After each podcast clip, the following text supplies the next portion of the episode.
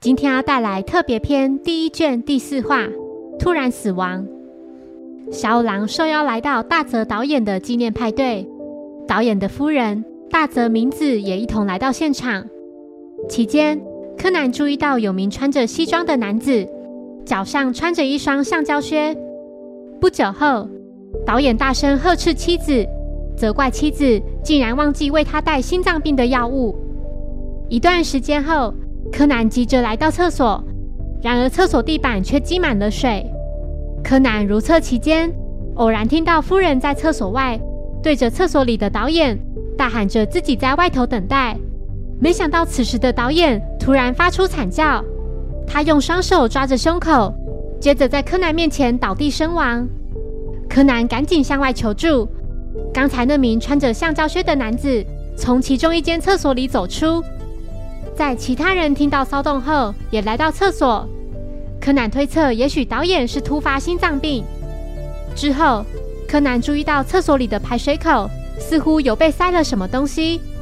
另外，这附近到处都有盐巴。柯南一想到那名穿着橡胶靴的男子平安无事后，来到稍早他所使用的那间厕所，马桶的坐垫是冷的，然而温度计却指着墙。之后，柯南发现导演的裤管底部内侧竟然有金属线，且还牢牢地缝在内缘。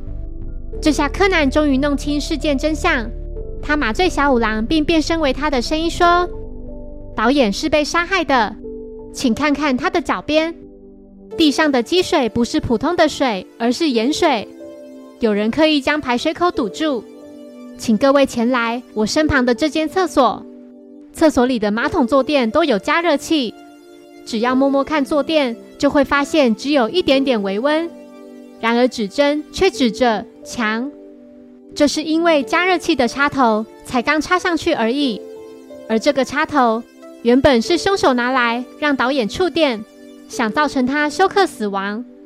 普通的水几乎不太过电，但是盐水就不同了，在地板积满盐水的情况下。把断掉的电线接在插座上，并将前端浸在盐水里，即可导致漏电。电流一旦通过导演的身体，便会休克，进而造成心脏停止跳动。案发当时，曾到过那间厕所的，只有那名穿着橡胶靴的男子。脚上穿着橡胶靴，就是为了不让自己也触电，因为橡胶不过电。另外，凶手还有一名共犯。就是导演的夫人，死者裤管底部内侧被缝上了金线，且还有几条线垂放下来。金线非常容易过电，就像避雷针一样。它聚集盐水里的电流，使得导演触电。而能将金线缝在和服上的凶手，只可能是夫人。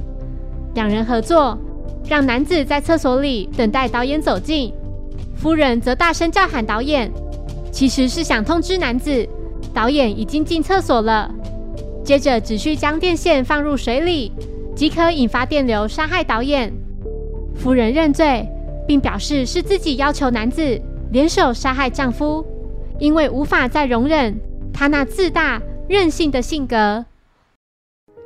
谢谢收听，如果喜欢本节目，欢迎小额赞助给我支持，谢谢。